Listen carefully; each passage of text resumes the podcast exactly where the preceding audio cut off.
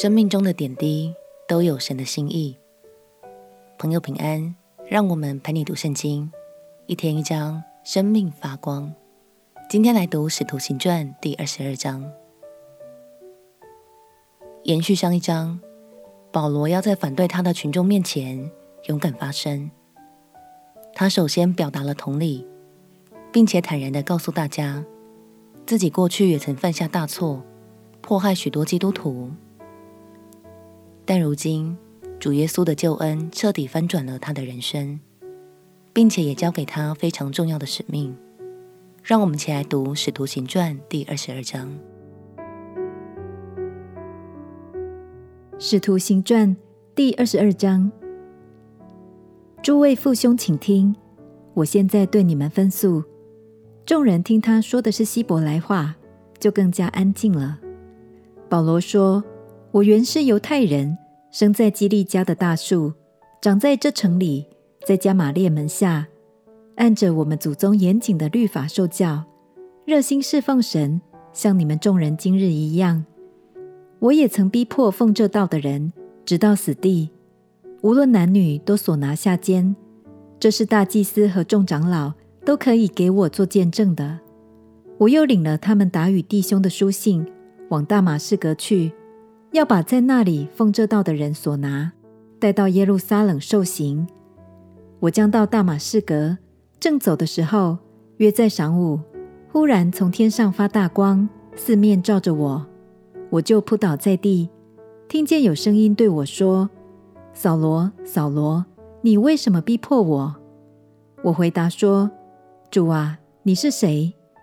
他说：“我就是你所逼迫的拿撒勒人耶稣。”与我同行的人看见了那光，却没有听明那位对我说话的声音。我说：“主啊，我当做什么？”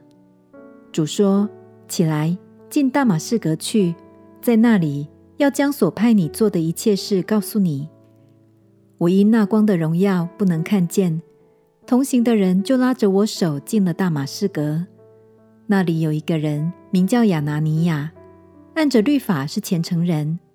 为一切住在那里的犹太人所称赞，他来见我，站在旁边，对我说：“兄弟扫罗，你可以看见。”我当时往上一看，就看见了他。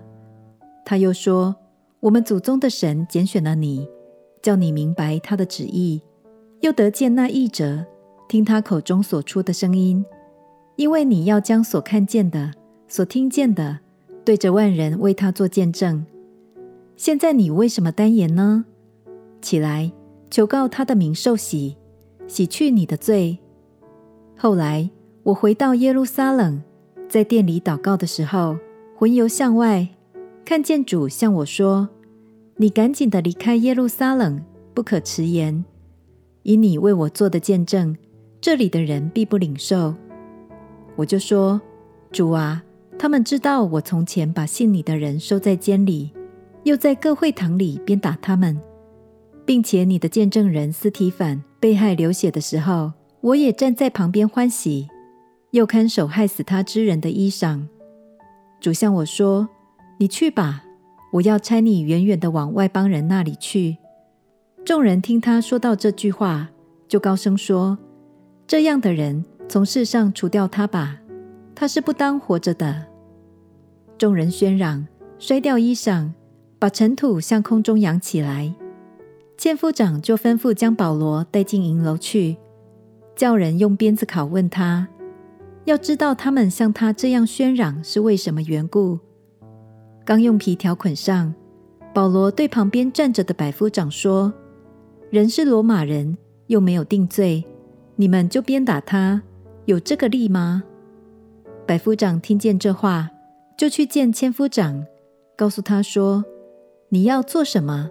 这人是罗马人。千夫长就来问保罗说：“你告诉我，你是罗马人吗？”保罗说：“是。”千夫长说：“我用许多银子才入了罗马的民籍。”保罗说：“我生来就是。”于是那些要拷问保罗的人就离开他去了。千夫长既知道他是罗马人，又因为捆绑了他。也害怕了，第二天，千夫长为要知道犹太人控告保罗的实情，便解开他，吩咐祭司长和全公会的人都聚集，将保罗带下来，叫他站在他们面前。罗马人在当时的社会中地位远远高于犹太人，所以保罗一出生便具备罗马公民的身份，这使他暂时逃过了一劫。亲爱的朋友，也许我们的出身并不像保罗一样有优势，但鼓励你，无论如何，有一点我们和保罗是一样的哦，那就是神对每个人生命都早有周全的计划。